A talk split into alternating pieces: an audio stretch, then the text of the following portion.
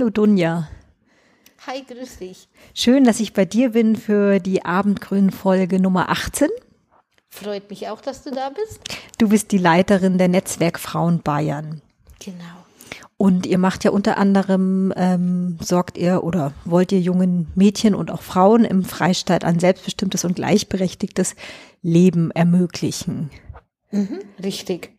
Also das Netzwerk heißt mit richtigem Namen quasi Netzwerk von und für Frauen und Mädchen mit Behinderung in Bayern. Und das sagt, finde ich immer, eigentlich genau das aus, wofür wir da sind und wofür wir stehen.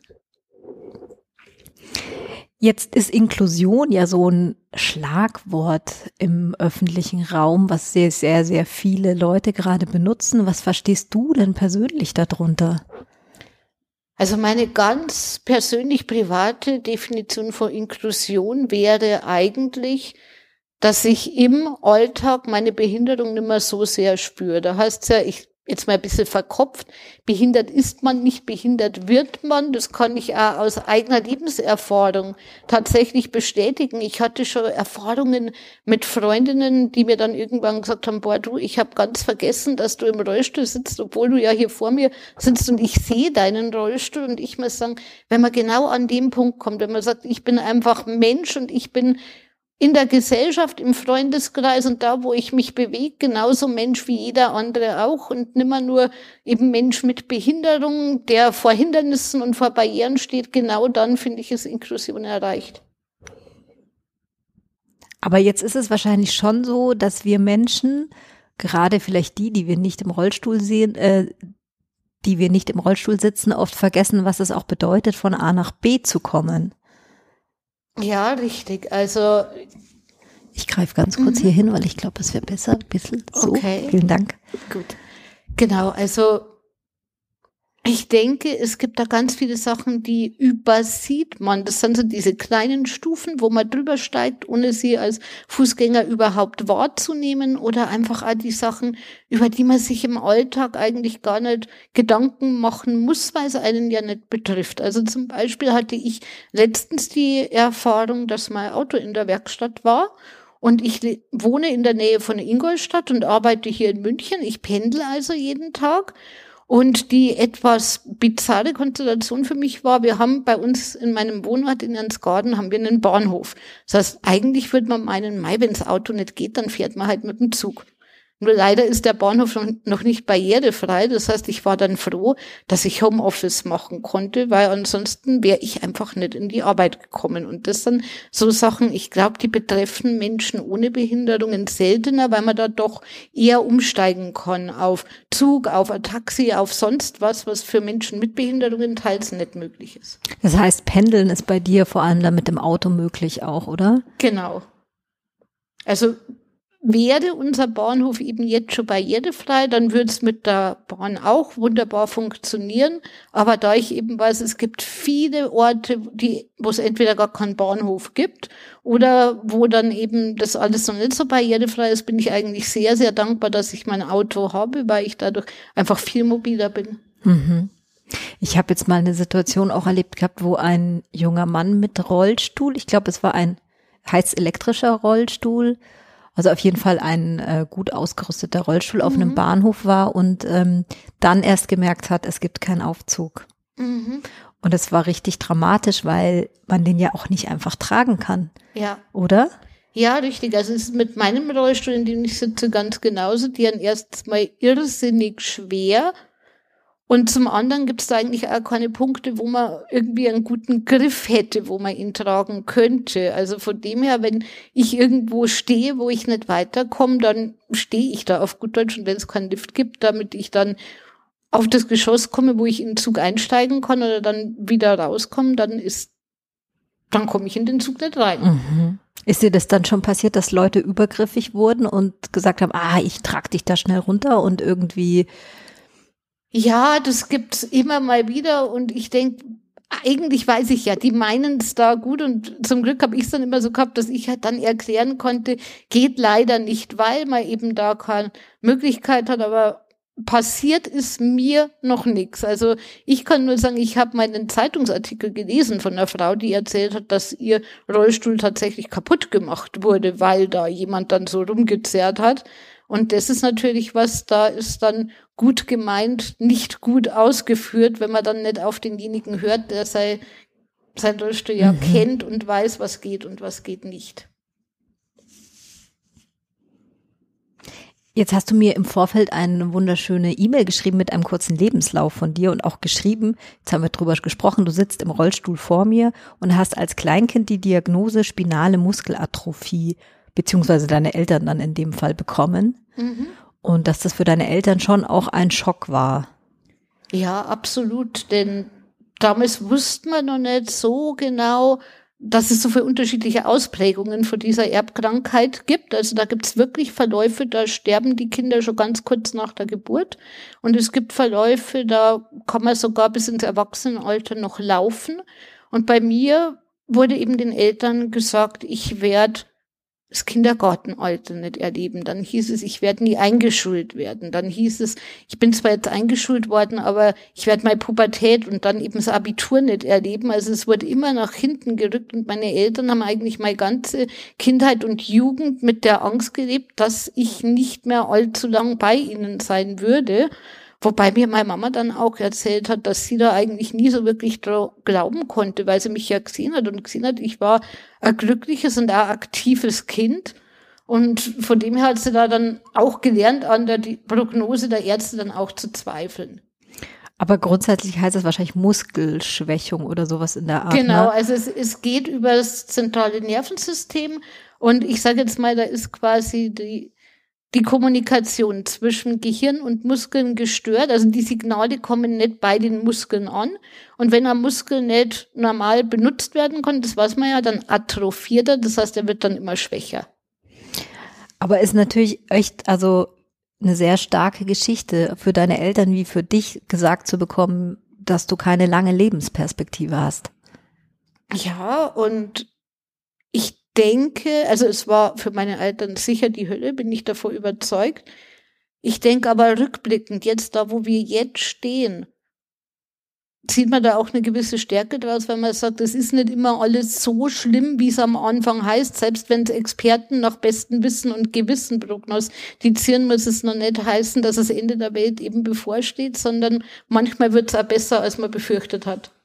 Also du bist ja jetzt, wenn ich richtig gerechnet habe, gut Ende 30, oder? 35. Also gut Ende 30, ich kann schon nicht rechnen, aber auf jeden Fall äh, Mitte 30 und hast äh, studiert, hast äh, bist in, in einem erfolgreichen Beruf und hast eigentlich so ein sehr erfolgreiches Leben. Ja, und durchaus auch ein Leben, wo ich sagen kann, ich glaube, ich würde es nicht eintauschen gegen ein anderes. Ja. Du hast ähm, den Diplomstudiengang Soziale Arbeit studiert 2010 mit Studienschwerpunkt Rehabilitation und Hilfen für Menschen mit Behinderungen. Bist du damals ähm, in der, im Studium gut integriert gewesen oder war das ähm, gut für dich zu machen? Ja und nein. Also zum einen muss ich sagen, damals an der FH in Regensburg fand ich, hatten wir ganz tolle Dozenten und auch das ganze Orga-Team und auch die Kommilitonen von mir gingen super mit der ganzen Situation um. Da habe ich mich immer sehr wohl gefühlt und sehr aufgehoben gefühlt und war einfach auch ein schönes familiäres Klima dort. Aber auf der anderen Seite muss ich trotzdem sagen, das war so die Zeit in meinem Leben, wo ich das erste Mal wirklich gespürt habe, oh, mein Rollstuhl merke ich jetzt doch mehr als früher und irgendwie sind da doch mehr Barrieren als früher. Also das fing damit an, dass ich überlegt habe, wo möchte ich eigentlich wohnen als Studentin. Ich habe mir dann verschiedene Wohnheime angeschaut, die auch für Menschen mit Behinderungen konzipiert waren und habe mich dann aber damals dagegen entschieden, dort einzuziehen, weil es dann hieß, ich könnte natürlich auch aus dem Wohnheim raus und könnte Fahrdienste nutzen und das alles, aber spätestens um Mitternacht müsste ich dann im Wohnheim sein, damit mich dann quasi die Nachtschicht zu Bett bringen kann. Hm. Und da dachte ich mir, oh, das ist ja komisch, dass ich da so eine Art Cinderella-Regelung kriegt, so von wegen beim zwölften Glockenschlag muss ich dann daheim sein. Das fand ich seltsam. Vor allem ist ja die Studienzeit eigentlich gerade die Zeit, wo man sich, sich denkt, ui, vom Elternhaus weg. Ja. man kann mehr unterwegs sein und dann wird man eingeschränkt. Genau, und das ist was, wo ich sagen muss, das gilt für mich tatsächlich bis heute noch, dass ich sage, ich lebe immer noch im Elternhaus, weil es mir in meiner Situation aktuell die meisten Freiheiten bietet. Das ist ja auch eine besondere Situation, die du hast. Deine Mama ist auch quasi deine Assistentin, ne? Genau, und Assistentin heißt also in dem Fall Arbeitsassistentin. Das heißt, sie kommt mit mir in die Arbeit und macht dann alles so diese kleinen Handgriffe, die ich aufgrund meiner Behinderung nicht kann. Also vom, sie fährt mich mit dem Auto hierher. Mein Auto ist nicht so umgebaut, dass ich selber fahren könnte. Wäre möglich, mhm. würde mir aber nicht wirklich was bringen, weil ich sowieso im Alltag immer Assistenz brauche. Also wenn da jemand eh mit mir mitfahren muss, warum sollte man dann ganz viel Geld dafür ausgeben für einen Umbau, der an nichts bringt? Mhm. Und ja, im Büro reicht sie mir dann Aktenordner, schlägt mir die einmal auf, schaltet mir morgens den Computer ein, bringt mich von A nach B. Also wie gesagt, all diese Dinge, die ich selber nicht machen kann. Und dafür ist sie auch bei mir angestellt und bekommt dafür ihr Gehalt. Das heißt, ihr habt ein ziemlich gutes Tochter-Mutter-Mama-Verhältnis, ne? Ja, und das ist auch wieder so ein Punkt, wo ich sagen muss, wo ich ja ganz oft hier in meinem Job im Netzwerkbüro eben erzähle, es gibt nicht die eine Lösung, die für alle Frauen und Mädchen mit Behinderungen passt, sondern bei uns funktioniert dieses Team einfach gut, weil wir die richtige Chemie haben. Ich kann mir aber auch sehr gut vorstellen, dass es bestimmt ganz, ganz viele Frauen gibt, die sagen, um Gottes Willen, wenn mir meine Mama am Schreibtisch oder in einem Gremium oder sowas ständig über die Schulter schauen würde, da würde ich ja keinen Ton mehr rauskriegen und könnte vielleicht gar nicht gut arbeiten. Also das funktioniert bei uns gut, funktioniert bei uns, glaube ich, auch deswegen gut, weil man sagt, wir geben uns trotzdem Freiraum. Also zum Beispiel so wie jetzt, jetzt hat wäre meine Mama ja neben dran im Raum, aber jetzt sagt sie halt, du, dann bin ich mal weg und solange ihr das Interview führt, du weißt, wie du mich kontaktieren kannst, aber ich sitze jetzt nicht daneben und ordne dir quasi in den Nacken. Mhm. Aber so eine Assistenz oder Assist, ja, eine Assistentenfunktion ist ja schon was sehr, sehr Besonderes und auch was Intimes. Ja, ich denke, die Arbeitsassistenz jetzt vielleicht nicht ganz so stark wie andere Formen von Assistenz. Also klar, heißt trotzdem, jemand bekommt alles, was ich in der Arbeit tue, mit, egal ob das jetzt die Assistent von der Mama übernommen wird oder von einem Fremden, der bekommt genauso alles mit. Aber ich finde, noch intimer wird's, wenn es dann um 24 Stunden mhm. Assistenz geht. Also das ist dann die Assistenz, die auch die Pflege übernimmt. Das ist die Assistenz, die auch im Privaten die Briefe öffnet. Vielleicht, wenn man selber aufgrund einer Sehbehinderung oder ähnliches nicht lesen kann, auch die Briefe vorliest, die vielleicht auch die Antwort für mich dann tippt, wenn ich selber nicht tippen kann. Also die bekommen wirklich alles von mir mit, von Beziehungen bis hin zu Ärger mit irgendwelchen Ämtern. Also die wissen alles über einen. Und da braucht man natürlich ein ganz starkes Vertrauensverhältnis.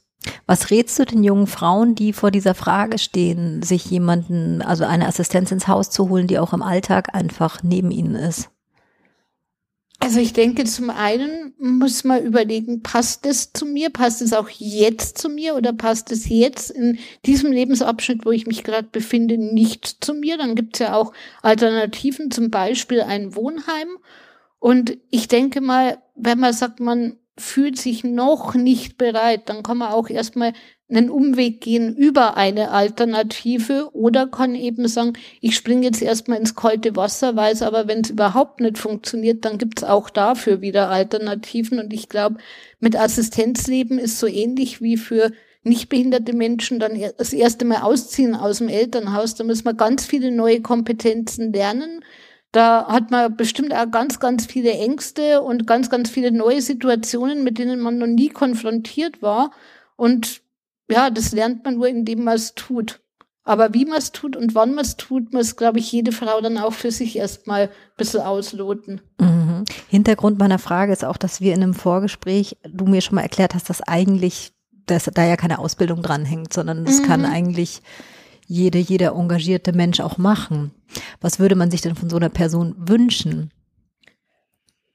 Es ist komplex. Also ich glaube, das A und O ist tatsächlich, dass zwischen Assistenzgeber und Assistenznehmer die Chemie stimmen muss. Und das weiß man ja, das hört man ja, dass man so den ersten Eindruck, der entsteht ja innerhalb von Millisekunden, also dass man da sagen muss, der muss dann schon mal sympathisch sein, dem muss man sich auch anvertrauen können. Der braucht aber durchaus auch Kompetenzen, wie zum einen muss er natürlich wissen, wie pflegt er mich, er müsste auf mich hören, wenn ich sage, du beweg meinen Arm mal so oder so oder zieh mir die Hose so oder so hoch, dann muss er sich darauf einlassen können und muss das so machen können. Zum anderen muss er sich aber auch gut zurücknehmen können. Also Beispiel, wenn ich mit meiner besten Freundin ein intimes Gespräch hat, weil sie Liebeskummer hat oder sowas und dann hat der Assistenz nicht das Gespür dafür, wann er sich zurücknimmt, sondern ist ständig immer überall mit dabei, dann stört das vielleicht auch meine anderen Beziehungen. Und ich glaube und ich weiß auch aus Gesprächen mit vielen Assistenten, das kann auch schwierig sein, dieses wann nehme ich mich zurück und wann muss ich eben ganz präsent auch da sein. Jetzt geht dann wahrscheinlich sehr viel um Nähe und Distanz auch, ne? Ja. Genau, und von dem her, also ich denke, da kann man eigentlich auch nur sagen, viele Bewerbungsgespräche führen, sich viele potenzielle Assistenten anschauen, vielleicht dann auch mal Probe arbeiten lassen. Und wenn man die Chance dazu hat, wenn es einen Kurs gibt für Assistenten, wo sie dann auch, ich sage jetzt mal, ihr Handwerk lernen können, dann auf alle Fälle auch schauen, dass sie diesen Kurs machen und dass man dann auch über alles spricht, was am persönlichen eigenen Leben wichtig ist. Jetzt hattest du vorher davon, von der Alternative auch beispielsweise in einem Wohnheim zu leben gesprochen. Gibt es denn da so Standards, wo du dir wünschen würdest, dass sich da noch mehr tut oder sich Sachen verbessern? Ja, also was ich so aus Gesprächen mit anderen Menschen mit Behinderungen immer wieder höre, selber war ich ja noch nie in einem Wohnheim, ist, dass es einfach durch so eine Wohnheimstruktur ist der Tagesrhythmus sehr stark vorgegeben und es ist äh, oft sehr, sehr schwierig, das Wohnheim mal zu verlassen. Also Beispiel, wenn ich jetzt sagen würde, ich lebe in einem Wohnheim und möchte mit meinen Freundinnen auf ein Konzert in einer anderen Stadt gehen, dann ist es schwierig, weil wie komme ich denn dahin? Ich habe vielleicht eben kein eigenes Auto dann, öffentliche Verkehrsmittel gehen vielleicht nicht. Und wenn ich Assistenz bräuchte, müsste ich mir die ja aus dem Wohnheim mitnehmen. Die sind aber für ganz viele andere Menschen zuständig. Also kann ich ja den Mensch, der mir assistieren würde, nicht einfach mitnehmen und damit den anderen Menschen wegnehmen. Mhm. Und selbst wenn ich dahin komme, wo ich hin möchte, sagen wir mal, ich gehe mit einer Freundin einen Kaffee trinken und die Freundin sagt, ah, da brauchst du keinen, der dir irgendwie assistiert, das mache ich als deine gute Freundin gerne. Selbst dann gibt es so Situationen, wo man sagt, ja, dann müssen wir aber wieder zu einer bestimmten Haus im Wohnheim zurück sein, weil, weil man dann eben zu Bett gebracht werden muss, weil es einen Plan gibt, wer wann geduscht oder gebadet oder gewaschen wird.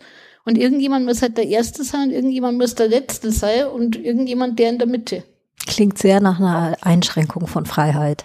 Ja, durchaus. Also ich verstehe da auch absolut, dass es viele Menschen gibt, die sagen, sie sind froh, dass sie aus dem Wohnheim rausgekommen sind oder sie möchten niemals in ein, ein Wohnheim gehen, wobei ich sie auch nicht verteufeln würde, weil es gibt auch Menschen, die sagen, für mich war das damals genau das Richtige oder für mich ist es jetzt genau das Richtige. Und vielleicht nochmal kurz zu deiner Frage, ja, was würde ich mir wünschen? Vielleicht gäbe es also eine Art Zwischenlösung, dass man sagt, vielleicht gibt es da Menschen, die wirklich sagen, Wohnheimstrukturen an sich finde ich toll, aber wenn ich dann mal raus möchte und einfach was unternehmen möchte oder vielleicht einmal kann ja aber was Notwendiges sein, dass man sagt, ich müsste zu einem Therapeuten gehen, vielleicht da irgendwie Psychotherapie machen oder sowas und möchte da nicht selbst wenn es ginge, jemanden aus meinem direkten Wohnumfeld mitnehmen, jemand, der mich da immer pflegt. Vielleicht gäbe es dann da als Zwischenlösung, dass man sagt, dann könnte man sich dafür eine Assistenzkraft und sei es ehrenamtlich engagieren, die so Sachen mit einem macht. Aber dafür bräuchte es halt dann wirklich gute Strukturen. Mhm. Ich denke mir auch gerade, dass ja da vielleicht auch mal mehr Mut oder mehr Selbstbewusstsein für junge Frauen vorhanden sein muss, zu sagen, ich will aber trotzdem in das Konzert oder ins Kino gehen und sich was zu organisieren. Also die Freizeit sozusagen mhm. nochmal mehr, ja, Organisationsbedarf einfach hat. Ja, gebe ich dir recht. Und ich glaube, da gehört zum einen natürlich dazu, die Frau selbst oder das Mädchen braucht den Mut, dass es anpackt.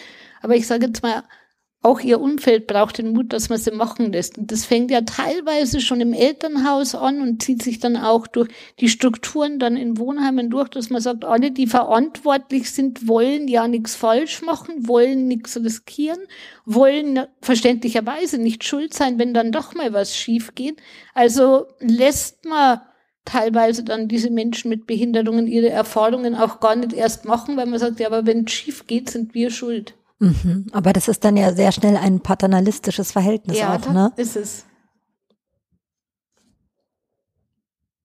Und dann sind wir so weit, dass wir gesagt haben, ich bin ja trotz meiner Diagnose eigentlich sehr inklusiv damals schon aufgewachsen. Ich habe viele Erfahrungen machen dürfen, wo ich weiß, andere Mädchen mit Behinderungen haben die so nicht gemacht. Ich kenne sogar einen Menschen, der war an derselben Schule wie ich, auch ein Mädchen und bei der waren die Eltern einfach ein bisschen ängstlicher und die durfte zum Beispiel nicht einfach mit ihrer besten Freundin ins Kino gehen, weil es könnte ja was passieren. Und ich könnte mir vorstellen, ich weiß nicht genau, was aus ihr geworden ist, aber ich könnte mir vorstellen, dass die vielleicht auch heute das sagt, ich habe eher Ängste, was Neues auszuprobieren, weil ich es als Kind schon nicht machen konnte. Mhm, mhm.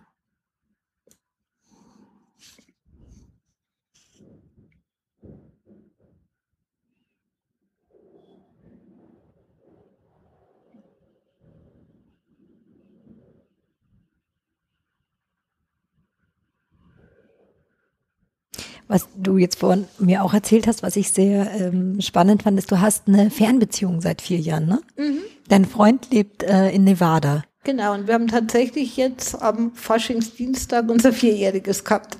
Habt ihr online dann gefeiert, oder? Ja, genau. Also wir haben uns ja so im richtigen Leben so in Natura mit Anfassen oder so noch nie gesehen, sondern lief bis jetzt leider alles bei uns eben über Webcam. Wie habt ihr euch denn kennengelernt? Wir haben uns in einem Chatroom kennengelernt, so ein IMVU nennt sich das. Also da hat jeder so einen Avatar, der ihn repräsentiert und da sind wir uns zufällig über den Weg gelaufen und sind ins Gespräch gekommen und sind dann aneinander kleben geblieben. Also er wusste damals übrigens auch nicht, dass ich eine Behinderung habe, weil so in einem Chatroom muss man das ja nicht unbedingt rausposaunen, da kann man dann einfach auch erstmal der Mensch sein, der man ist und nicht unbedingt den Rollstuhl so in den Vordergrund stellen. Und das lief dann aber über Wochen und Monate, bis er dann gesagt hat, er möchte unbedingt eine Beziehung mit mir. Und ich habe dann eben gesagt, ja, okay, eigentlich war ich damals der Meinung, habe ich für eine Beziehung ja gerade überhaupt keine Zeit, weil ich ja so busy mit der Arbeit und mit Leben und mit sonst was bin und dann auch noch eine Fernbeziehung. Aber probieren kann man es ja mal. Aber wenn er es probieren will, müsste er eben auch wissen, ich bin eben behindert, sitze im Rollstuhl. Und was wir dann beide so witzig fanden, war, dass er zufällig auch mal als sowas ähnliches wie ein Assistent gearbeitet hat, wo wir dann gesagt haben, dass sich da jetzt ein Behinderter und der Assistent so auf die Distanz finden und dann sagen, ja, gar kein Problem und jetzt probieren wir es mal mit einer Beziehung, war echt witzig. Aber ihr unterhaltet euch dann nur auf Englisch, oder? Ja, genau. Also er ist da, der Plan und der Wunsch wäre, dass er, sobald es irgendwann mal möglich ist, nach Deutschland zieht. Fängt er gerade an, Deutsch zu lernen, aber da Deutsch eine schwere Sprache ist, kommunizieren wir nur primär auf Englisch. Das heißt, Internet ist das auch ein Raum, der einfach nochmal Freiheiten für dich auch beinhaltet? Ja, eindeutig. Also Internet und überhaupt der Computer ist eigentlich tatsächlich so der Raum, wo ich einmal keine Assistenz und Hilfestellungen brauche. Also ja, zum Computer einschalten und vielleicht mal, damit man mir, wenn die Katze mal wieder an der Webcam vorbeigelaufen ist und die hat sich verschoben, dann brauche ich jemand, der sie mir wieder richtig justiert. Aber ansonsten kann ich am Computer tatsächlich so gut wie komplett selbstständig agieren und das genieße ich natürlich auch. Das passt ja auch ganz gut zu deinen, äh, nee, die Rollenspiele sind ähm, keine Computerspiele, aber interessiert dich sowas auch? Ja, also Rollenspiele am Computer, also wenn ich Computerspiele spiele, was ich durchaus mache, dann gehören da Rollenspiele tatsächlich auch zu meinem Lieblingsgenre. Aber ansonsten mache ich Rollenspiele auch gern in Form von Geschichten schreiben mit Freunden, wo dann jeder so aus der Sicht von einer Figur schreibt, was ja dann auch eine Art Rollenspiel ist. Und auch ganz neu jetzt habe ich als Hobby für mich entdeckt, was, was mich schon als Teenager interessiert hätte, aber ich habe nie jemanden gefunden, der es mit mir spielt, und zwar Dungeons and Dragons. und das Witzige war genau die Freunde, die früher nicht mit mir gespielt haben. Wir haben dann festgestellt, wir wollten alle Dungeons and Dragons spielen und haben niemanden gefunden, der es mit uns macht. Und jetzt, 15 Jahre später, spielen wir endlich miteinander. Keiner hat miteinander geredet. Irgendwie haben wir die ganze Zeit miteinander geredet, nur nicht darüber, dass wir alle Dungeons and Dragons spielen wollten. Und jetzt habt ihr euch schon ein paar Mal getroffen, oder? Ja, also seit, ich glaube, fast einem halben Jahr jetzt spielen wir miteinander so, schauen, dass wir es einmal im Monat hinkriegen, dass wir uns zum Dungeons and Dragons spielen treffen. Und was fasziniert dich daran? Ich glaube vor allem der kreative Aspekt. Also ich habe damals auch angeboten, dass ich Spielleiterin bin, weil ich diejenige mit der meisten Erfahrung war. Und zwar waren das sage und schreibe zwei Stunden, die ich mal als Spieler wo gespielt habe. Aber das war immer noch mehr, als alle anderen hatten. Und was mich da total da fasziniert, ist zum einen, dass man da ganze Welten eben erschaffen und ausgestalten kann. Also zum einen eben dieses, ja, Geschichten erzählen, Welten erschaffen, kreativ sein und zum anderen aber auch so dieser zwischenmenschliche Aspekt, dass man mit seinen Freunden diese Welt gestaltet und ausgestaltet und gemeinsam eine Geschichte erzählt und gemeinsam auch mal neue Rollen ausprobieren kann. Also keine Ahnung, eine Freundin von uns, die sehr, sehr schüchtern ist, also geht bei ihr tatsächlich in Richtung Sozialphobie, spielt jetzt einen ganz extrovertierten Barden und kann sich da ausprobieren. Und das sind natürlich alles ganz tolle Spielwiesen. Und so eine Geschichte geht auch relativ lang, nehme ich an, oder? Ja, also unser erstes Abenteuer, das wir hatten, das waren jetzt vier Sessions, also vier Treffen, die wir braucht haben, um das abzuschließen. Aber ich habe dann mal geschaut, was könnte man denn als gekauftes Abenteuer als nächstes mal ausprobieren und dachte mir dann, hui, da steht da überall so mindestens 20 bis 22 Treffen, da braucht man aber langen Orten dazu. Wow. Nicht schlecht. Und ihr trefft euch dann bei dir zu Hause? Mhm, genau. Also an und für sich, glaube ich, kann man es ja theoretisch überall spielen. Also für alle, die jetzt nicht unbedingt wissen, wie so Dungeons and Dragons gespielt wird, man hat eben ein Blatt Papier, das nennt sich Charakterbogen und dann ein paar Bücher, in denen die Regeln alle beschrieben stehen. Und das heißt, man braucht dieses Papier, einen Bleistift und einen Satz Würfel, mit denen man dann würfelt, ob man bei was, was man sich vornimmt, Erfolg hat oder nicht. Also da bestimmt dann quasi der Zufall. Und das kann man ja gut mitnehmen. Also theoretisch könnte man es auch irgendwie in einer rollenspielfreundlichen Kneipe im Park oder sonst wo spielen. Aber bei uns spielt sich so aktuell alles bei mir in der Küche ab. Aber als Spielleiterin nehme ich an, hast du keine eigene Rolle oder bist du auch jemand anders dann? Also mein Papa hat mal gefragt, und was spielst jetzt da eigentlich du? Und ich habe dann gesagt, naja, ich bin halt so die Welt, weil ich eigentlich alle Charaktere spiele, die keine Spielercharaktere sind. Du bist die Weltherrscherin quasi. Ja, ja, doch, tatsächlich, da ich ja die Welt damit gestalte und mir ausdenke oder eben sage, aus dem und dem Buch möchte ich die Welt haben, ja. Und du kannst auch Gesetze und Regeln dann erfinden oder ist es dann nicht, dass du irgendwie Maßgaben vorgibst?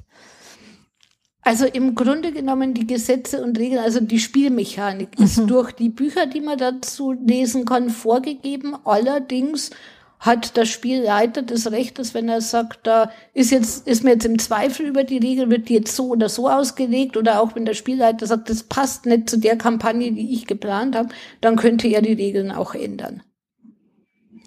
Aber man muss halt fair sein. Also ganz wichtig ist, wenn eine Regel dann mal steht, dann müssen sich ja die Mitspieler darauf verlassen können, dass diese Regeln Bestand haben und dass man da nicht willkürlich sagt, ach, du hast mich letztens außerhalb vom Spiel irgendwie mal schräg angeschaut und ich bin jetzt beleidigt und drum stirbt jetzt ein Charakter. Also das ginge gar nicht. Also man sollte ein Demo eine demokratische Spielleiterin sein. Würde ich sagen, würde ich auch sagen, ist auch so mein Prinzip. Also wie sehr man da in Richtung Demokratie oder eher doch Alleinherrschaft geht, das glaube ich, muss man selber ausloten. Aber wie gesagt, auf jeden Fall muss es fair bleiben. Aber könnten deine anderen Mitspielerinnen dich absetzen, wenn sie sagen, jetzt ist es aber die Spielleitung zu ja, harsch. Natürlich. Schon, meine, ne? wir, haben ja hier, wir haben ja hier nicht irgendwie, wir haben ja keinen Vertrag, wo drin steht, ich habe jetzt, bin jetzt im Besitz ihrer Seelen. Wenn die sagen würden, die Dunja ist aber eine doofe Spielleiterin, dann würden sie natürlich nicht mehr mit mir spielen. das wollen wir nicht hoffen. Jetzt ähm, haben wir vorhin, springe ich noch mal ein bisschen zurück an den Anfang, kurz über äh, Inklusion gesprochen. Ich habe immer die Empfindung, dass wir in einer sehr widersprüchlichen Gesellschaft gerade leben. Also in der einen Seite, auf der einen Seite wird Inklusion sehr gefördert oder zumindest als Schlagwort von sehr vielen mhm. ähm, Unternehmen, Verbänden etc. benutzt. Auf der anderen Seite haben wir eine Partei, die am rechten Rand ähm, immer lautstarker wird und dementsprechend auch versucht, Freiräume einzuschränken. Ja. Wie siehst du das? Also ich gebe dir auf alle Fälle recht, dass auch ich das Gefühl habe, irgendwie wird die Welt immer widersprüchlicher.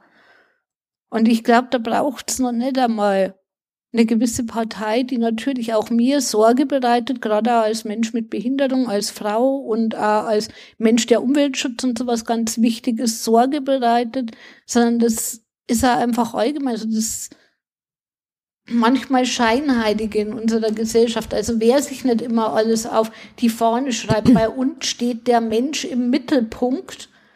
Und dann ist es eben doch so, dass man sagt, na ja, also erstmal geht es jetzt mal darum, Gewinn zu machen und dann geht es darum, dass man sich selber nur irgendwie absichert und dann kommt irgendwann mal der Mensch, der angeblich ja im Mittelpunkt steht also die Frage ist ja auch immer, wie messbar ist Inklusion, ne? Ja. Also wenn jetzt Behörden, Unternehmen etc. das zwar nach außen hin kommunizieren, aber man jetzt beispielsweise nicht weiß, ob da Menschen mit Behinderung überhaupt arbeiten können. Gut, ich glaube, das könnte man sogar messbar machen, rein theoretisch, indem man dann eben sagt, wie ist denn da die Quote, wie viele Menschen mit Behinderung arbeiten denn in einem Unternehmen und wenn da eben kein Mensch mit Behinderung arbeitet, ist es dann Zufall oder liegt es vielleicht daran, dass dieses Unternehmen einfach nicht attraktiv genug ist, weil es beispielsweise nicht barrierefrei genug ist? Das würde ich sagen, könnte man sogar sehr gut messen. Und wo ist es nicht messbar? Mmh. Oder anders gesagt, mh, hm, wo kreisen deine Gedanken manchmal rum, was sich gesellschaftlich dahingehend noch ändern könnte oder was dich vielleicht ärgert? Also zum einen ist es, dass unsere Gesellschaft manchmal so furchtbar verkopft ist und man weiß ja, der Deutsche ist ja jemand, der für alles eine Regel braucht und mindestens ein 500-seitiges Buch, in dem die Regeln beschrieben sind. Und ich habe in meinem eigenen Leben die Erfahrung gemacht, manchmal entstehen neue Wege im Tun. Und manchmal ist es einfach gut, wenn man sagt, natürlich brauchen wir eine gute Infrastruktur und brauchen wir auch eine gewisse Sicherheitsleine, aber manchmal muss man sich auch einfach trauen und endlich mal den Schritt wagen und etwas tun ohne jeden Pfennig 500 Mal umzudrehen und ohne jedes Risiko 3000 Mal abzuwägen, sondern irgendwann kommt dann auch der Zeitpunkt, wo man handeln muss. Und ich habe manchmal das Gefühl in unserer Gesellschaft, man bleibt so im Denken und Abwägen und Überlegen hängen und keiner tut dann das, was eigentlich ganz einfach möglich wäre. Mhm. Du hast zum Beispiel von deiner Schulzeit mir erzählt, dass das da genau. eigentlich ein, eine ganz gute Erfahrung für dich auch war. Genau, und da möchte ich auch, also allererstes mal sagen, das war jetzt meine Erfahrung. Ich glaube, es gibt auch definitiv Menschen, die brauchen vielleicht tatsächlich auch in der Schule mehr Begleitung und Assistenz, weil sie vielleicht ein Ortengerät haben oder weil es mit ihren Mitschülern so nicht so gut klappt. Aber bei mir war es damals an der Schule und zwar schon an der Grundschule, dann später auch am Gymnasium so, dass ich da keinen Schulbegleiter dabei hatte, dass ich keinen Schulassistenten hatte bis zur Kollegstufe, sondern dass damals eigentlich alles meine Freundinnen gemacht haben. Und zwar wirklich mit so viel Leidenschaft und so gerne und so freiwillig, dass als ich dann endlich in der Kollegstufe gesagt habe, ich probiere das mit der Schulbegleitung mit der Assistenz mal aus, weil ich weiß, ich werde es im Studium brauchen, dass sie sich da erstmal ein bisschen vor den Kopf gestoßen gefühlt haben und gesagt haben, Dunja, warum holst du dir da jemand vor außen dazu? Wir machen es doch und wir machen es doch gern und wir haben es doch bis jetzt auch immer gut gemacht.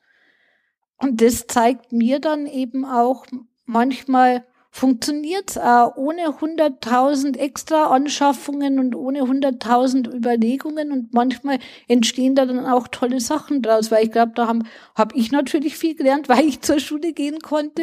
Es haben meine Freundinnen viel gelernt, eben auch über Inklusion. Wie gehe ich denn mit einem Menschen mit Behinderungen um? Es haben meine Lehrer viel gelernt und es sind auch einfach tolle Freundschaften entstanden, die bis heute halten. Meinst du, dass es heute schwieriger wäre oder teilweise administrativer verlaufen würde für dich? Ich könnte es mir gut vorstellen, weil ich, wenn ich was von Lehrern oder Müttern oder auch Schülern mitbekomme, dann habe ich tatsächlich das Gefühl, Schule wird immer komplexer, weil es einfach immer mehr Regeln auch hier zu beachten gibt, weil es für die Lehrer irgendwie auch der Bewegungsfreiraum immer enger wird, weil ja das ganze Leben irgendwie scheinbar komplexer wird. Und ich denke mal, oder anders gesagt, ich sehe es auch, wenn ich heute mit Studentinnen spreche, die studieren, gut, ist vielleicht auch eine andere Hochschule. Und wir wissen ja, die Hochschule lebt von den Menschen, die in ihr agieren. Aber wenn ich heute mit Studentinnen spreche, die die gleiche Behinderung haben wie ich und die dann sagen, ich wechsle jetzt meinen Studiengang oder ich schmeiß hin oder ich gebe auf, weil ich dauernd das Gefühl habe, im Kopf gegen eine Wand zu rennen, weil ich mich ständig erklären muss, ich habe dieses und jenes Recht, ich brauche dieses und jenes Hilfsmittel, weil und keiner hört mir da wirklich zu und keiner hilft mir dabei, dann ist es schon das, wo ich sage, da möchte ich mir die Haare raufen und sagen, warum? Mhm. Es hat bei mir funktioniert, warum soll es dann bei anderen nicht auch funktionieren können? Ja, das meinte ich auch mit dieser Widersprüchlichkeit, dass man einerseits gerade so tut, ja. als wären wir jetzt da progressiver und ähm, aufgeschlossener und eben auch inklusiver, aber was du erzählst, spricht nicht dafür. Ja, richtig.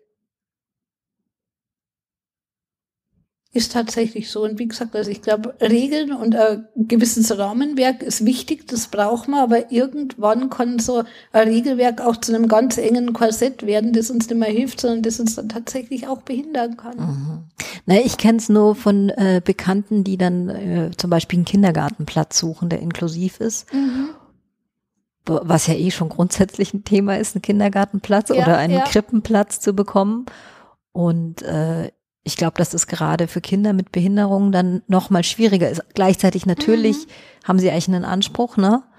Und äh, soweit ich weiß, sollen sie auch bevorzugt in ähm, Kindertageseinrichtungen kommen können. Mhm. Aber ganz oft ist die Realität, dass gerade kleinere Träger oder Elterninitiativen sich das dann gar nicht zutrauen. Ja, dann sind wir wieder bei der Verantwortung, die man ja dann eigentlich auch gern auf so Institutionen überträgt und übergibt. Und bei einem ganz komischen Phänomen in unserer Gesellschaft. Also ich habe immer mehr das Gefühl, uns geht so gut. Wir sind eigentlich so ein reiches Land und wir haben eigentlich schon, auch, die aller, allermeisten von uns waren wahrscheinlich noch nie länger als vielleicht mal einen Tag oder so hungrig haben normalerweise eine beheizte Wohnung, wo auch im Winter keiner friert. Und trotzdem habe ich immer mehr das Gefühl, man hat immer mehr Angst, dass man ja verlieren könnte. Und wenn jetzt da ein behindertes Kind uns den Krippenplatz oder Kitaplatz wegnimmt oder wenn da jetzt mal ein Kind mit Migrationshintergrund kommt und dann vielleicht bevorzugt wird, was macht es dann mit mir und meiner Familie? Obwohl ich eigentlich überzeugt wäre, nicht nur bei uns in Deutschland, ich glaube, wenn wir uns wirklich anstrengen würden, es wäre auf der ganzen Welt genug genug für uns alle da. Mit Sicherheit. Ich glaube nämlich tatsächlich, die Technologie und das Wissen und die Macht dazu hätten wir eigentlich. Mhm. Ja, und grundsätzlich ist es ja so dieser idealistische Gedanke von Inklusion heißt ja, wir sind alle Menschen und können zusammen arbeiten, leben, was immer auch tun. Ja. Und wenn man aber dann solche Sachen schwieriger macht, ist ja der, ist ja die, sind ja die Berührungspunkte auch nicht mehr so vorhanden unbedingt. Ja, richtig. Also, dass Kinder einfach lernen, dass es verschiedene Arten von Normalität gibt, zum mhm. Beispiel so. Und genau diese Berührungspunkte, die brauchen wir aber, damit wir überhaupt jemals die Utopie und das Ideal einer inklusiven Gesellschaft leben können. Ich habe ja erzählt, ich habe immer nur Freundinnen aus der Grundschulzeit, mit denen ich immer noch Zeit verbringe und für die das der ganze Umgang mit mir, auch im Sinne von, wir müssen jetzt schauen, dass wir ein Restaurant finden, in das ich reinkomme oder natürlich fährt meine beste Freundin mein Auto, damit wir von A nach B kommen.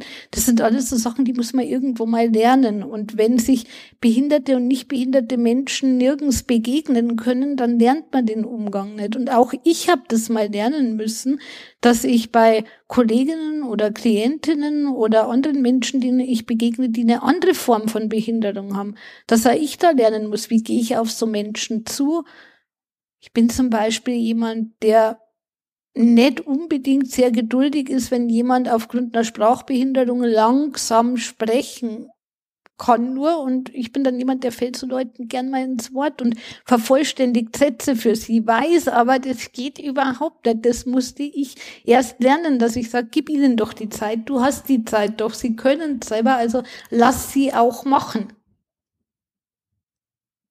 Da fühle ich mich gleich ertappt. Ich falle ja auch Menschen so ins Wort.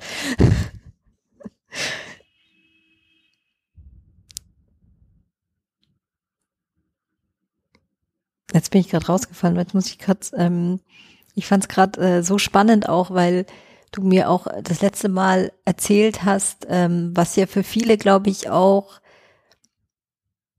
vielleicht gar keine Vorstellung unbedingt da ist, dass das Leben eine Normalität haben kann und haben sollte, auch als Mensch mit Behinderung und man Familienplanung oder eine Familie plant, zusammen leben will und mhm. ähm, zum Beispiel sich eine gemeinsame Wohnung sucht und das ja auch eine größere Herausforderung sein kann. Ja, richtig. Und da kommt zum einen natürlich dann dazu erst einmal, ich sage jetzt mal die körperlichen Grenzen. Also, dass man zum Beispiel überlegen muss, wenn ich schwanger werden möchte, was bedeutet das für mich? Was macht das mit meinem Körper? Welche Risiken sind damit vielleicht verbunden? Welche Risiken sind vielleicht auch fürs Kind damit verbunden?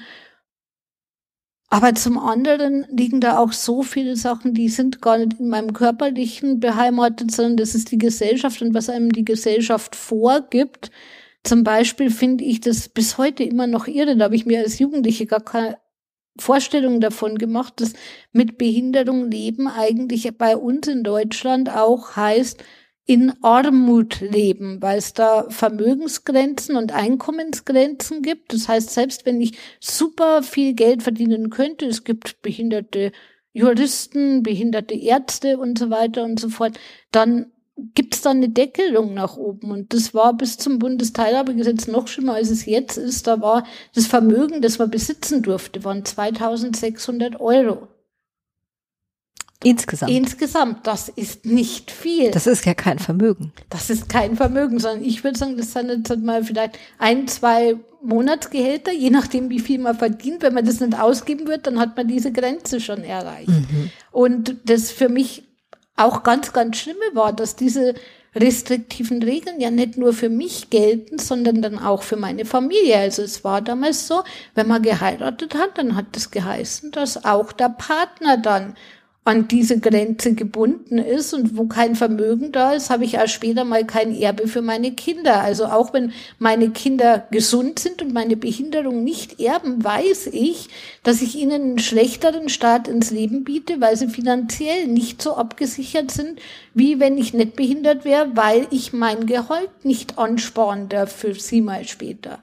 Hat sich da jetzt was mit dem Teilhabegesetz geändert? Da hat sich was geändert. Also es war nicht der ganz, ganz, ganz große Wurf, aber die Vermögensgrenze ist nach oben gesetzt worden. Ich glaube, ab diesen Jahres sind es jetzt 55.000 Euro, glaube ich, müsste ich nochmal nachlesen, aber ich glaube 55.000 sind es und das Partnervermögen und Einkommen wird eben auch nicht mehr damit angerechnet. Aber was ist denn die dahinterliegende Argumentation? Ich schnall es gerade überhaupt nicht. Ah, die Argumentation dahinter ist, dass man sagt, Menschen mit Behinderungen werden bei uns von der Gesellschaft mit versorgt. Also okay. sprich, der, der, Steuerzahler finanziert im Grunde genommen die Assistenz, die ich benötigen würde, wenn ich jetzt nicht mehr im Elternhaus leben würde.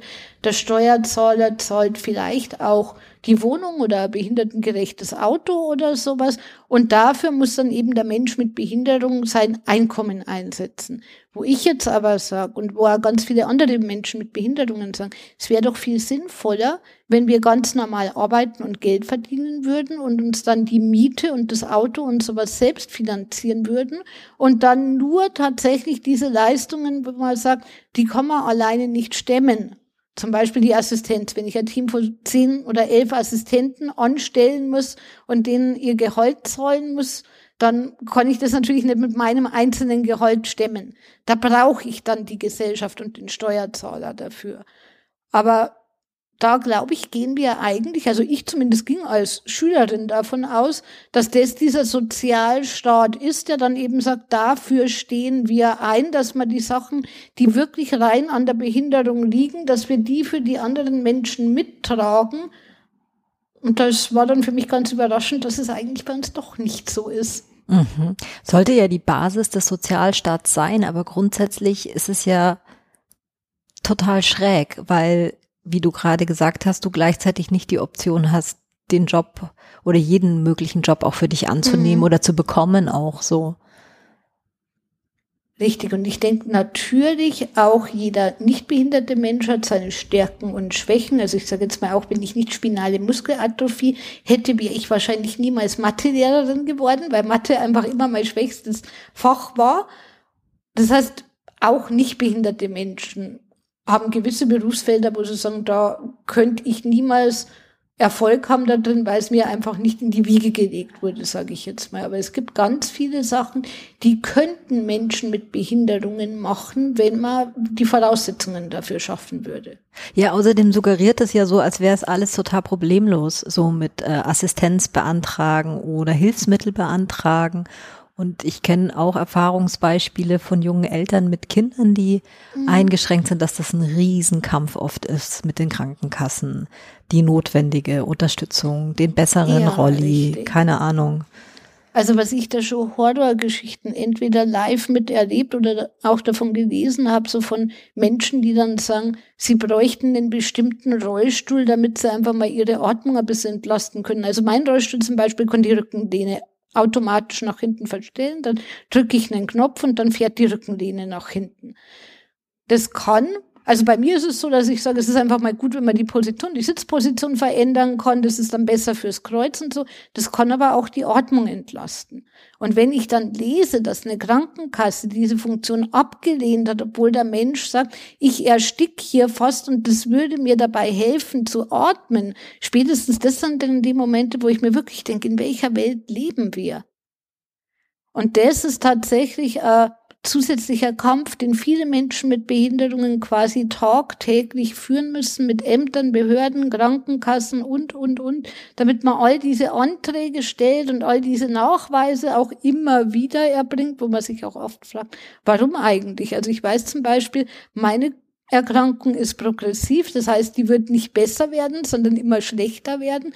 Warum muss man dann bei manchen Behörden oder bei manchen, in manchen Situationen immer wieder nachweisen, ja, ich bin immer noch behindert.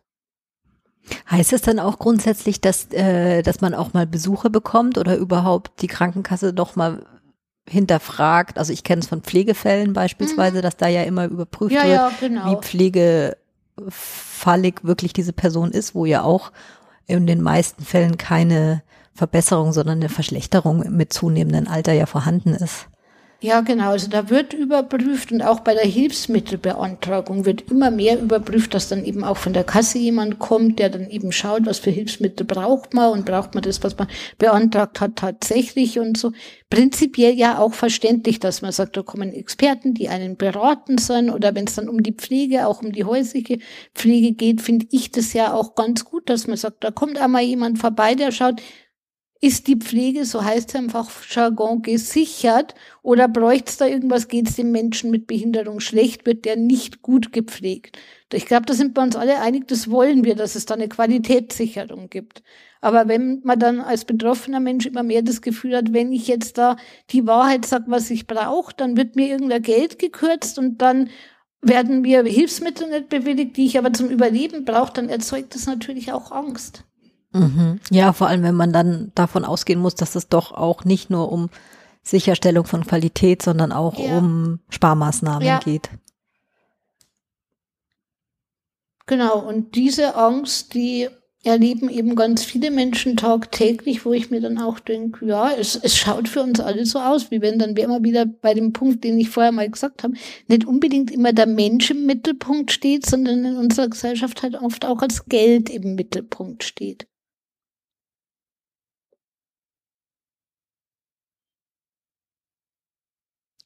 Und weil du gesagt hast, ob das dann auch schwer ist, also einen Assistenten zu bekommen, auch nochmal aus meiner ganz eigenen Biografie. Ich habe ja gesagt, ich arbeite mit Arbeitsassistenz.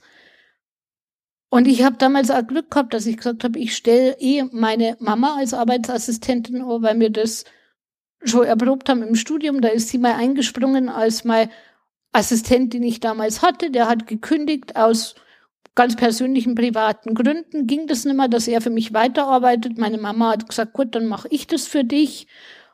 Mal übergangsweise, bis du jemand anderen gefunden hast. Und dann hat sich herausgestellt, das hat so gut gepasst für uns beide, dass wir gesagt haben, dann machen wir es doch einfach weiter. Es war dann für mich, als ich hier im Netzwerkbüro angefangen habe zu arbeiten, eigentlich ein Glücksfall, weil bis dieser Antrag für die Assistenz bearbeitet war, das hat bei mir damals, ich glaube, drei Monate gedauert. Den kann man aber erst stellen, wenn für einen Assistent der Arbeitsvertrag unterschrieben ist. Mhm. Das heißt, drei Monate war eigentlich nicht gesichert, bekomme ich denn das Geld dann, das ich meinem Assistenten auszahle, da musste ich in Vorleistung gehen. Das kann aber nicht jeder Mensch mit Behinderung. Und bei meiner Mama war es jetzt dann so, dass sie gesagt hat, naja, ich kenne dich ja, wir leben ja zusammen, ich krieg mal Geld schon, jetzt mach dir da mal keinen Stress. Wenn ich aber einen Fremden einstelle und muss zu dem Fremden sagen, naja, ich weiß jetzt nicht, ob ich dich innerhalb des nächsten Viertel oder halben Jahres auszahlen kann oder nicht kann. Sei das, du dein Gehalt erst viel später kriegst, der muss ja auch sein, sein Leben irgendwie bezahlen und seine Miete bezahlen. Ja, das ist natürlich sehr abschreckend auch, ne? Ja, und ich könnte mir jetzt vorstellen, also ich habe jetzt da keine Belegzahlen, aber ich könnte mir auch vorstellen, dass vielleicht dann das ein oder andere Arbeitsverhältnis deswegen auch gar nicht erst zustande kommen kann, weil man dann eben keinen Assistenten findet oder weil der Assistent dann irgendwann sagt, ich spring ab, weil ich brauche jetzt einen Job, in dem ich einmal Geld bekomme. Ja, und das ist ja wahrscheinlich schon noch eine größere Entscheidung, sich für einen Assistent oder eine Assistentin zu entscheiden, weil man da ja oft dann, wie du gesagt hast, dass die Chemie stimmen muss und man dann auch ungern nochmal neu anfängt zu suchen, wenn es eigentlich gepasst hat. Ja, richtig. Jetzt hast du gerade gesagt Arbeitsassistent, aber es gibt auch Arbeitsassistenz und Pflegeassistenz sind zwei Paar Schuhe, oder? Genau, also es gibt ganz verschiedene Formen für Assistenz. Es gibt die Arbeitsassistenz, es gibt Freizeitassistenz, also rein, wenn ich sage, ich brauche mal jemand, der mit mir auf ein Konzert oder in ein Kino oder zum Kaffee trinken geht und mir da assistiert. Dann gibt's die sogenannte 24-Stunden-Assistenz, also das sind dann die Assistenten, die mich pflegen, die meinen Haushalt für mich führen, die Sachen machen, die ich nicht machen kann. Also zum Beispiel wischen, Fenster putzen und sowas kann ich ja alles nicht. Auch das würden dann meine Assistenten machen. Und es gibt auch die Elternassistenz, die dann dafür da ist, dass wenn ein oder zwei Elternteile behindert sind und ihr Kind nicht rundum selbst versorgen können, dass sie dann da auch die verlängerten Arme und Beine sind, dann, dann zum Beispiel ein kleines Kind füttern oder wickeln oder solche Sachen machen. Das heißt, es hängt ab vom Grad der Behinderungen, welche Assistenzen man so im Alltag braucht und du musst jede einzeln beantragen oder jede einzeln auch dir suchen oder kann man das auch dann kombinieren? Mm, also prinzipiell, wenn jemand 24 Stunden Assistenz hat, dann sage ich mal, ist das schon fast so eine Art All-Inclusive-Paket, wo man dann sein Assistenzteam hat, die dann zum Beispiel auch die Arbeitsassistenz teilweise mit übernehmen könnten. Aber im Grunde muss man schauen, was braucht man da. Elternassistenz ist natürlich nur ein Extra, weil ich kann nicht sagen, der Mensch, der mich pflegt, pflegt nebenbei auch noch mein Kind. Da wäre dann, denke ich, das Kind ist wohl sehr schnell gefährdet. Also da braucht man dann tatsächlich nur mehr Man- oder Woman-Power im Haushalt. Und prinzipiell muss ich mir aber tatsächlich immer genau überlegen, wen brauche ich, wofür brauche ich denjenigen, wie viele Stunden brauche ich Und dann sind wir wieder bei dem Thema, die Chemie muss stimmen. Das heißt, dann geht's auch um Bewerbungsgespräche, wo ich mir dann die Assistenten suche, die genau für den Job und für die Situation auch passen müssen. Ist es so wie bei den Hebammen, dass es einen Mangel gibt an guten Assistenten, Assistentinnen? Im Moment höre ich das immer, immer wieder, gerade auch hier in München, dass mir Menschen, die lange Zeit schon mit Assistenz gelebt haben und sehr glücklich mit Assistenz gelebt haben, sagen, jetzt ist mir jemand aus dem Team gefallen, weil keine Ahnung, Umzug geht in Rente oder sonst was. Und ich finde aktuell keinen Ersatz mehr. Also im Moment haben wir scheinbar einen akuten Assistentenmangel. Jetzt ist es ja auch nochmal eine besondere Form, so eine Elternassistenz zu haben. Zum Beispiel mhm. stelle ich mir so vor, wenn man eben eigentlich auf jemanden angewiesen ist, der die gleiche pädagogische Haltung irgendwie hat wie man selber und gleichzeitig ist das aber ja nicht die Bezugsperson, die erste. Das kann eine ganz, ganz komplexe und schwierige Situation sein. Da gebe ich dir absolut recht. Da spielt schon mal erstmal viel Psychologie mit rein. Also ich habe zum Beispiel eine Freundin, die hat auch eine ähnliche Behinderung gehabt wie ich. Also ich hatte eine Freundin, weil sie leider vor Jahren verstorben ist. Und als die ihr Kind bekommen hat, war das so, so, so schwer für sie, weil sie dann eben gemerkt hat, sie wusste das vorher alles, war intelligente Frau, war sehr selbstbewusste Frau. Sie wusste, sie wird ihr Kind nicht selber füttern und wickeln und anziehen können. Aber Wissen und was dann erleben sind zweierlei Paar Stiefel. Und für die war das dann gerade ganz am Anfang, wo man vielleicht dann nur sagt, so Wochenbettdepressionen und sowas kennt man ja alles, war das für die dann echt schlimm, dass sie gesagt hat, ich wusste, ich konnte es nicht, aber es jetzt tatsächlich nicht tun zu können, das tut mir weh. Mhm. Das heißt, da ist es was, damit muss man sich als Frau und Mutter dann auch irgendwie arrangieren können wurde dann aber auch besser. Und ich glaube, schwierige Phasen hat wahrscheinlich jede Mama mal, dass sie sagt, in dem Moment ist mir das Leben über den Kopf gewachsen oder habe ich Angst vor einer Situation gehabt. Ich will jetzt nicht sagen, da ist man zum Unglück verurteilt, nur weil man Mama mit Behinderung ist. Aber da ist es dann schon was, dass man sagen muss, da muss man sich halt darauf einstellen, dass das halt die Assistenten dann machen. Eine andere Kollegin von mir hat immer gesagt, man muss wissen, dass wenn das Kind hinfällt und sich das Knie aufschlägt, dass es dann vielleicht aus Erfahrungslernen erstmal nicht zur Mama rennt, sondern erstmal zur Assistentin, dass die ein Pflaster drauf klebt und dann kommt man zur Mama und lässt sich trösten. Damit muss man umgehen können. Was aber wahrscheinlich auch eine sehr, sehr schwierige Situation ist, die sich vorzustellen nur, ne? Ja, also ich muss sagen, ich persönlich war eigentlich mein Leben lang schon recht dankbar, weil ich nie einen großen Kinderwunsch hatte. Also ich habe immer gesagt, ich mag Kinder total gern, also Kinder von Freunden, Bekannten und sowas. Und würde ich irgendwann mal schwanger werden, dann wäre ich auch froh darüber, eine Familie gründen zu können. Aber ich habe nie dieses Gefühl gehabt, wenn ich keine eigene Familie bekomme, dann fehlt mir was in meinem Leben. Also ich habe mich also immer sehr ausgefüllt gefühlt im Leben. Und da bin ich froh drüber, weil eben das tatsächlich alles sehr komplex ist und weil natürlich, je mehr Menschen in so einem Haushaltsgefüge mit drin haben, desto mehr Konfliktpotenzial hat man. Wenn man sich jetzt vorstellt, da ist die Mama, da ist der Papa, dann ist da ein Kind und dann ist da nur der Assistent der Mama und dann die Elternassistenz fürs Kind. Das sind schon ganz schön viele Personen, die da in einem Haushalt rumwuseln. Mhm. Und das ist keine ausgesuchte Patchwork-Familie.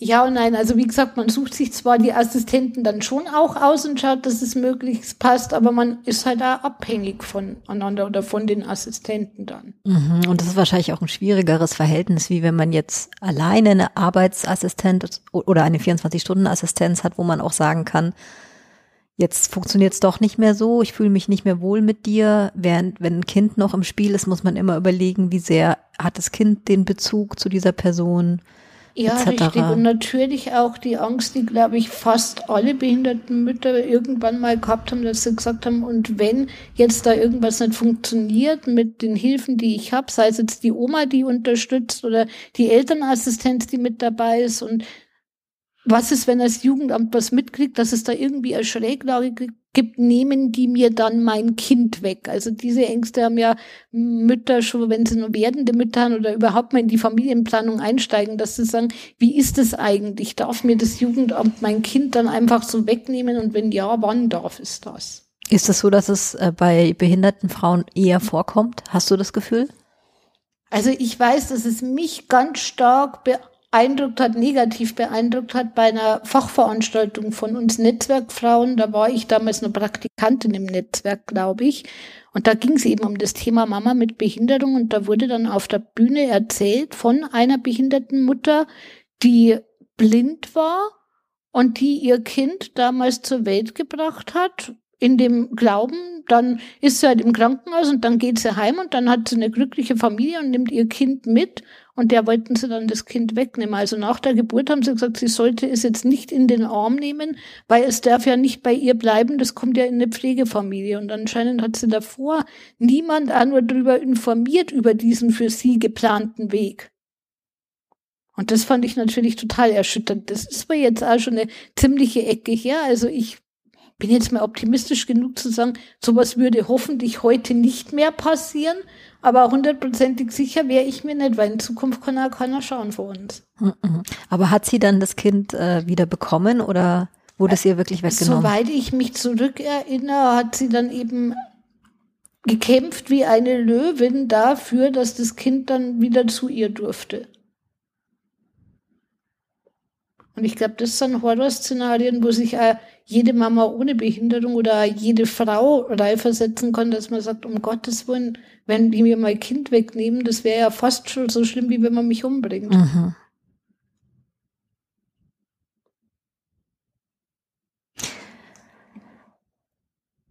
Ja, das ist echt heftig.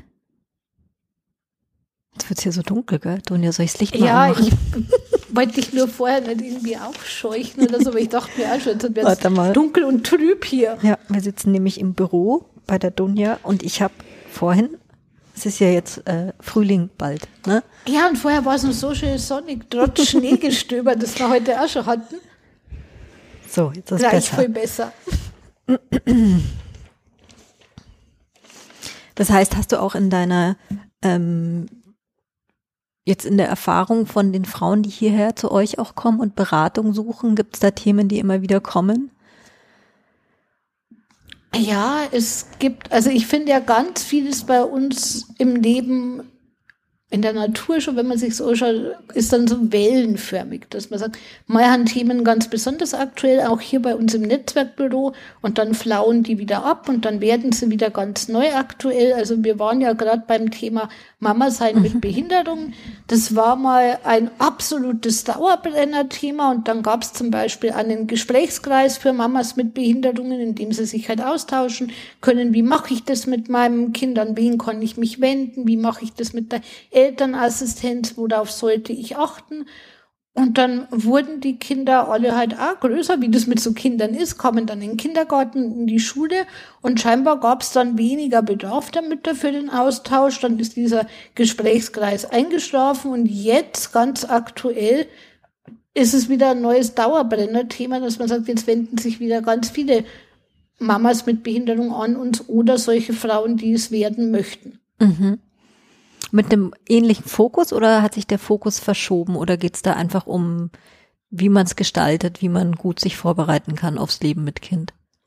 Also ich würde sagen, die Themen haben tatsächlich wieder sehr ähnlich und die gleichen, was sich aus unserer Perspektive als Büromitarbeiter aber auch noch geändert hat, ist, dass wir gesagt haben, es gibt da ja noch eine Gruppe, die wir vorher noch nicht auf dem Schirm hatten wir sie schon, aber irgendwo muss man ja anfangen in der Arbeit. Und da als Netzwerk von Frauen mit Körperbehinderungen gegründet worden ist, war das also unser mhm. Erfahrungsschatz, dass wir gesagt haben, jetzt schauen wir mal, dass körperbehinderte Frauen die Unterstützung bekommen, die sie benötigen. Und jetzt waren wir aber so weit, dass wir gesagt haben, durch ein anderes Projekt für uns haben wir auch mehr Kontakt zu Frauen mit sogenannten Lernschwierigkeiten bekommen. Also das ist der Begriff, den sie selber wählen. Ich glaube, die meisten bei uns kennen es als geistige Behinderungen.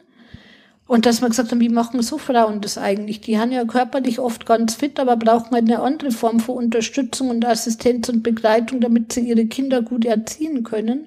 Und haben da festgestellt, da gibt's ja bei uns in Bayern nur überhaupt nichts an Unterstützungssystem. Da müssen wir ja komplett bei null oder vielleicht bei ein Prozent oder so anfangen mit dem Aufbauen. Was für Unterstützung würden die Frauen brauchen? Es kommt jetzt wirklich ganz, ganz individuell auf die Frau drauf an. Aber ich sage jetzt mal, die anderen vielleicht jemand, die sagen, ich kann mein Kind selber wickeln, aber ich brauche vielleicht Anleitung dazu. Wann muss ich denn mein Kind wickeln? Wie muss ich es denn wickeln? Oder die dann vielleicht sagen, ich brauche ein bisschen Unterstützung dabei, dass ich meine Einkäufe gut bewältige und dass ich dann vielleicht auch die richtigen Sachen für mein Kind einkaufe. Oder ich brauche Unterstützung dabei, wenn ich mein Kind dann einmal beim Schulweg begleite. Also sowohl der Weg zur Schule hin, als auch dann der Weg durchs Schulsystem, dass man sagt, mit Hausaufgabenbetreuung, mit sonst was, dass die sagen, da haben sie vielleicht einfach selber nicht so fit, da bräuchten sie jemand, der da ein bisschen unterstützt.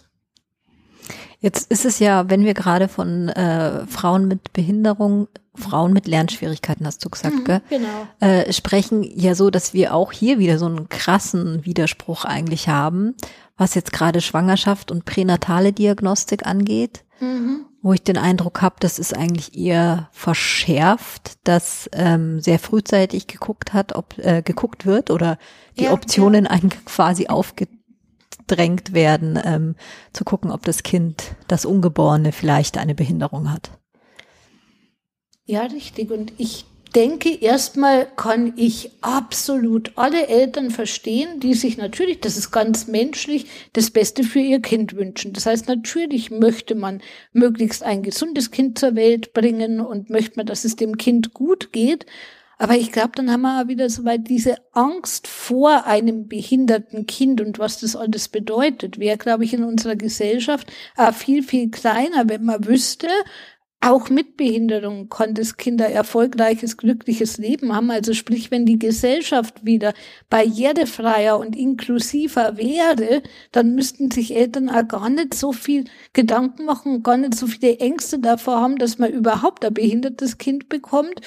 Und dann wäre vielleicht sogar im Idealfall der Druck gar nicht so groß, dass man sagt, man kommt in diese ganze Spirale, dass man dann sagt, hey, Nataldiagnostik und alles ausloten und Kostenfaktor und, und, und. Ja, weil jetzt ist es natürlich so, es gibt ja diesen Bluttest von der Krankenkasse, ja. der auf die Trisomien 18, 21, 13, glaube mhm. ich, ist es, prüft und man weiß, es gibt Trisomien, die sind nicht lebensfähig, aber die 21 hat ja je nach Entwicklung durchaus super, ganz normale Chancen auch ja, ein gutes Leben zu führen. Und trotzdem weiß man auch, also ich muss vielleicht nochmal Statistiken raussuchen, aber ich glaube schon, dass äh, es vermehrt dazu kommt, dass diese Babys dann gar nicht mehr mhm. unbedingt ausgetragen werden. Also ich weiß auch, ich habe da meine Dokumentation drüber gesehen, wo auch gesagt worden ist, man hat ja Erfahrungswerte aus anderen Ländern und da, wo es eben diese Bluttests und diese Möglichkeiten schon länger ging, da ging der Trend dann tatsächlich dahin, dass es solche Kinder dann einfach viel, viel weniger gibt. Also weil das meinte ich, was deine Meinung dazu ist, weil das im Grunde genommen ist es ja eine medizinische Diskussion, die eine gesellschaftliche vorwegnimmt, weil die Ärzte ja, auf einmal ja. darüber entscheiden, was soziales Leben ist. Also insofern, dass ich glaube, dass viele Frauen Respekt haben vor Ärzten oder grundsätzlich man irgendwie denkt, ja, wenn die mir das alles anbieten, dann muss ich das machen oder nicht? Also ich denke, gut aufgeklärte Menschen können das sehr gut für sich entscheiden, auch sowas abzulehnen. Aber Obwohl dadurch, dass ich mir schon schwierig vorstelle. Ich meine, wenn da ein Arzt da ist und sagt, wir könnten diesen Test machen, ja, impliziert schwingt da ja mit, damit es ihrem Kind dann später mal gut geht. Ich stelle es mir schon schwierig mhm. vor, da dann zu sagen, nee, das will ich lieber nicht wissen. Weil da geht es ja dann nicht nur um die Frage, wer ein Junge und, oder ein Mädchen oder hat das Kind dann blaue Augen oder braune Augen, sondern die Angst, dass man sagt, dem Kind, das leidet dann vielleicht, das hat vielleicht Schmerzen oder wird diskriminiert oder wird gemobbt oder sonst was. Diese Ängste haben ja erstmal alle sehr real. Ja.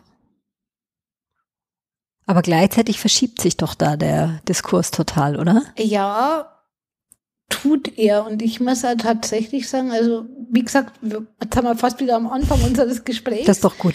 Wo wir ja festgestellt haben, was die Ärzte damals über mich gesagt haben, so von wegen, ich werde niemals in den Kindergarten kommen, weil ich vorher sterben werde.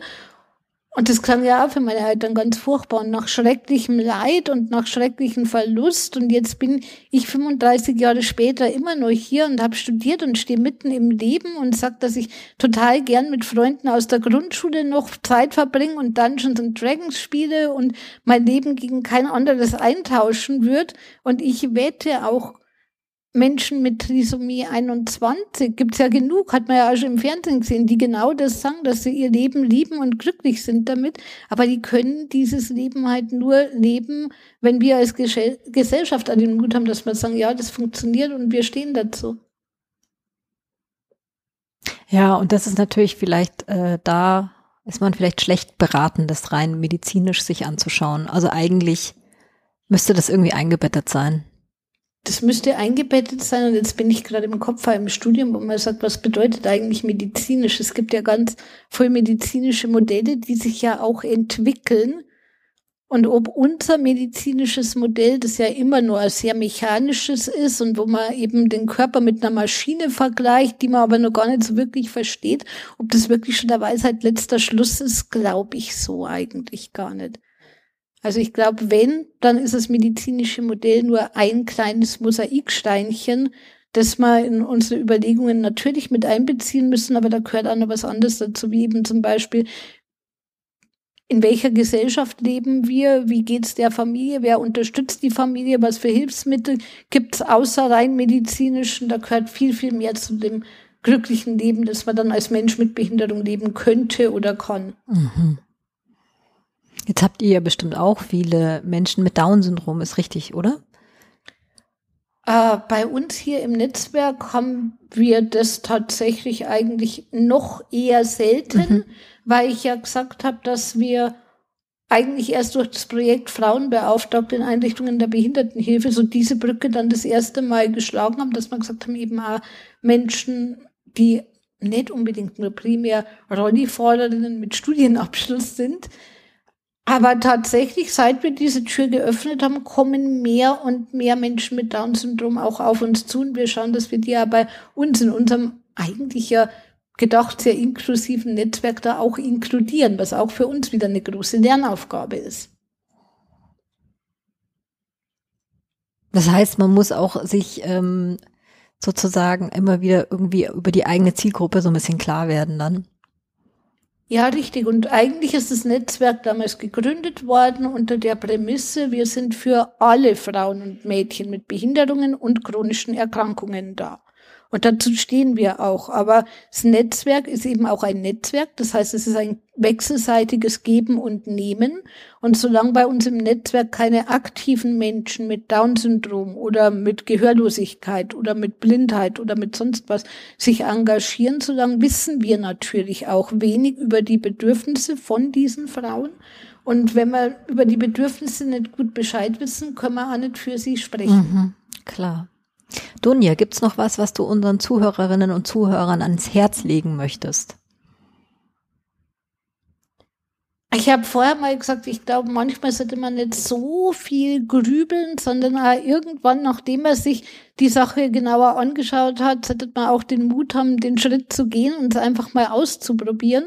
Und ich glaube, das gilt für uns alle, egal ob mit oder ohne Behinderung, egal ob Mann oder Frau, egal ob jung oder alt. Und ich wünsche uns, dass wir den Mut immer wieder finden, vor allem dann, wenn wir ihn brauchen. Danke, liebe Dunja, dass du mit mir diese Sendung gestaltet hast. Sehr, sehr gerne. Danke, dass du damals auf mich zugegangen bist. Hat Spaß gemacht mit dir. Sehr gerne. Bis bald. Ihr könnt äh, den Podcast auf abendgrün.com oder abendgrün.de hören und ich freue mich immer über euer Feedback. Tschüss.